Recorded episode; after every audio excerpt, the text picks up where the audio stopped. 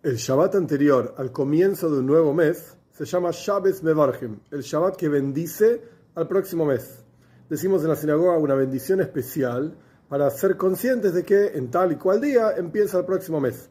Sin embargo, el último Shabbos del año, el Shabbos anterior a Rosh Hashanah, al comienzo del nuevo año, no decimos esa bendición. Y hay varias razones que se traen en la ley. Pero el Baal Shem Tov, fundador del movimiento hasídico, explicó que la parsha que leemos este Shabbat, Parshas Nitzavim, esa misma es la bendición que bendice al próximo mes y al próximo año entero. ¿Qué dice al comienzo de Parshas Nitzavim? Nitzavim significa parados firmes. Ustedes, dice Dios, al pueblo de Israel, están parados firmes hoy, todos juntos. Y enumera toda una serie de personajes, 10 personajes diferentes, todos juntos.